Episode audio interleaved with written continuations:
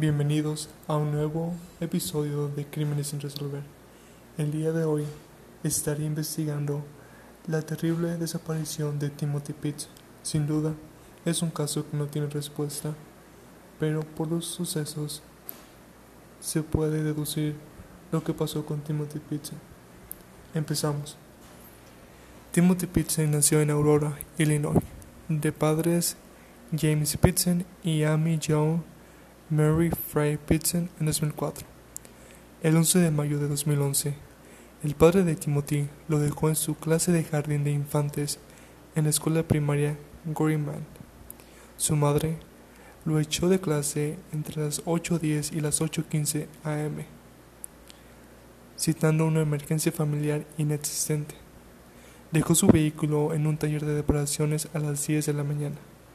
Un empleado de la tienda llevó a Fry Pitts y a su hijo al zoológico de Brookfield. Regresaron y recuperaron su vehículo a las 3 de la tarde y se dirigieron al Key Lime Cove Resort en Gurnee, donde pasaron la noche. A la mañana siguiente, la pareja condujo hasta Calgary Resort en Wisconsin Dells, Wisconsin y fueron vistos en imágenes de seguridad en la fila de pago a las 10 de la mañana del día siguiente. Timothy no ha sido visto ni escuchado desde entonces. Entre las 12 de la tarde y la una y media, el 13 de mayo, Fry Pitson telefonó a varios miembros de la familia, incluidos a su madre y a su cuñado, diciéndoles que ella y Timothy estaban a salvo y sin ningún peligro. Los registros de teléfonos celulares indicaron que las llamadas se hicieron desde un área al noreste de Sterling, cerca de la Ruta 40. Sin embargo, Fry Pitson no pudo contactar a su esposo, quien había estado tratando de localizar a la pareja después de que la escuela de su hijo le notificó que no estaba presente cuando llegó a recogerlo al final del día escolar en mayo 11. Timothy se escuchó en el fondo durante las llamadas, diciendo que tenía hambre. A las 7.25 de esa tarde, Frey Pitson fue vista, sola, con cámaras de seguridad en una tienda de Family Dollar en Winnebago, donde compró un bolígrafo, papel y sobres. A las 8 de la noche, fue vista en una tienda de comida en Sullivan en Winnebago, nuevamente sin compañía. A las 11.15 de la noche, se registró en el Rockford Inn en Rockford donde en algún momento de esa noche o la mañana siguiente se quitó la vida cortándose las muñecas y el cuello y tomando una sobredosis de antihistamínicos. A las dos y media de la tarde, el 14 de mayo, una criada del hotel encontró su cuerpo junto con una nota.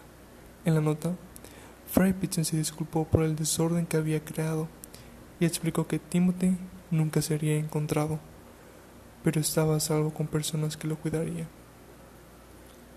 La policía descubrió que el cuchillo de Fray Pitson había usado para suicidarse solo contenía su sangre, pero que una cantidad preocupante de sangre encontrada en su automóvil pertenecía a su hijo Timothy. Sin embargo, un miembro de la familia luego reveló que las manchas probablemente fueron causadas por una hemorragia nasal que Timothy había sufrido en el automóvil a principios de ese mes. También se observó que faltaba el teléfono celular de Fry Pitts. Un examen de su vehículo reveló que había sido estacionado en un área cubierta de hierba, posiblemente cerca de un arroyo, pero cerca de una carretera. En 2013, el teléfono celular de Fry Pitson estaba ubicado junto a la ruta 78, pero el descubrimiento no aportó ninguna evidencia nueva. James Pitson ha declarado que cree que su hijo todavía está vivo. El caso fue transmitido en la serie de televisión estadounidense Live PD el 25 de agosto de 2018, con la invitada Angeli Harman del Centro Nacional para Niños Desaparecidos y Explotados que muestra a los espectadores una fotografía de Timothy sobre la progresión de la edad a los 13 años. Personalmente creo que la mamá de Pitson fue la asesina de su hijo y creo que fue enterrado en, en los bosques en donde el vehículo o donde las huellas del vehículo fueron encontrados. No creo que Pete esté con una familia o esté con personas que lo hayan cuidado, ya que la mamá no quería que el hijo se fuera con el padre. Entonces personalmente la muerte de su hijo era la salida más fácil para que no estuviera con su padre, ya que la mamá pensaba que su hijo le pertenecía solamente a ella. Déjame saber en los comentarios qué piensas sobre este podcast, sobre este caso y también si tienes alguna otra recomendación sobre un caso, me gustaría que me lo recomendaras para que lo investigara y se los presentara. Sé que apenas somos una comunidad pequeña, pero espero que crezcamos y tengamos muchos followers que les guste este tipo de temas. Gracias.